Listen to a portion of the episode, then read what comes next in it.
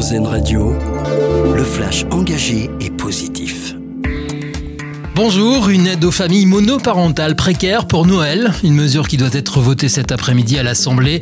Un coup de pouce financier de 115 à 200 euros destiné aux parents élevant seuls leurs enfants et se trouvant dans une situation précaire. La prime sera versée en décembre automatiquement aux bénéficiaires. 4 enfants sur 10 élevés dans une famille monoparentale vivent en dessous du seuil de pauvreté. 82% de ces parents sont des femmes. Les Jeux olympiques et paralympiques d'hiver en France, deux régions sont en tout cas candidates pour accueillir l'édition 2030. Le CNOSF a dévoilé hier le nom des sites qui pourraient accueillir une grande majorité des épreuves. Elles se disputeraient dans les régions Auvergne-Rhône-Alpes et Provence-Alpes-Côte d'Azur.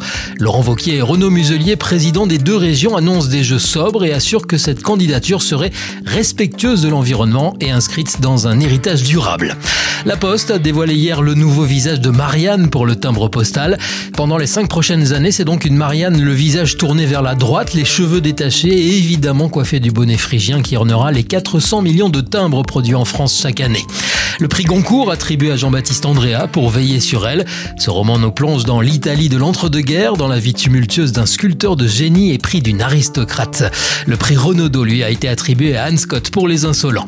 Et puis aujourd'hui c'est mercredi, jour de sortie des nouveaux films au cinéma, à voir notamment L'Abbé Pierre, une vie de combat, un biopic passionnant du fondateur d'Emmaüs réalisé par Frédéric Tellier.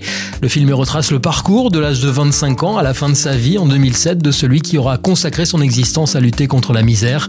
L'abbé Pierre est incarné par Benjamin Lavergne, acteur de la comédie française qu'on a vu notamment dans Le sens de la fête, Antoinette dans les Cévennes ou Le discours.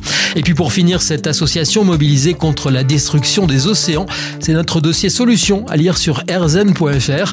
La journaliste Claire Nouvian a créé l'association Bloom pour multiplier les actions, dont son viseur en particulier la surpêche.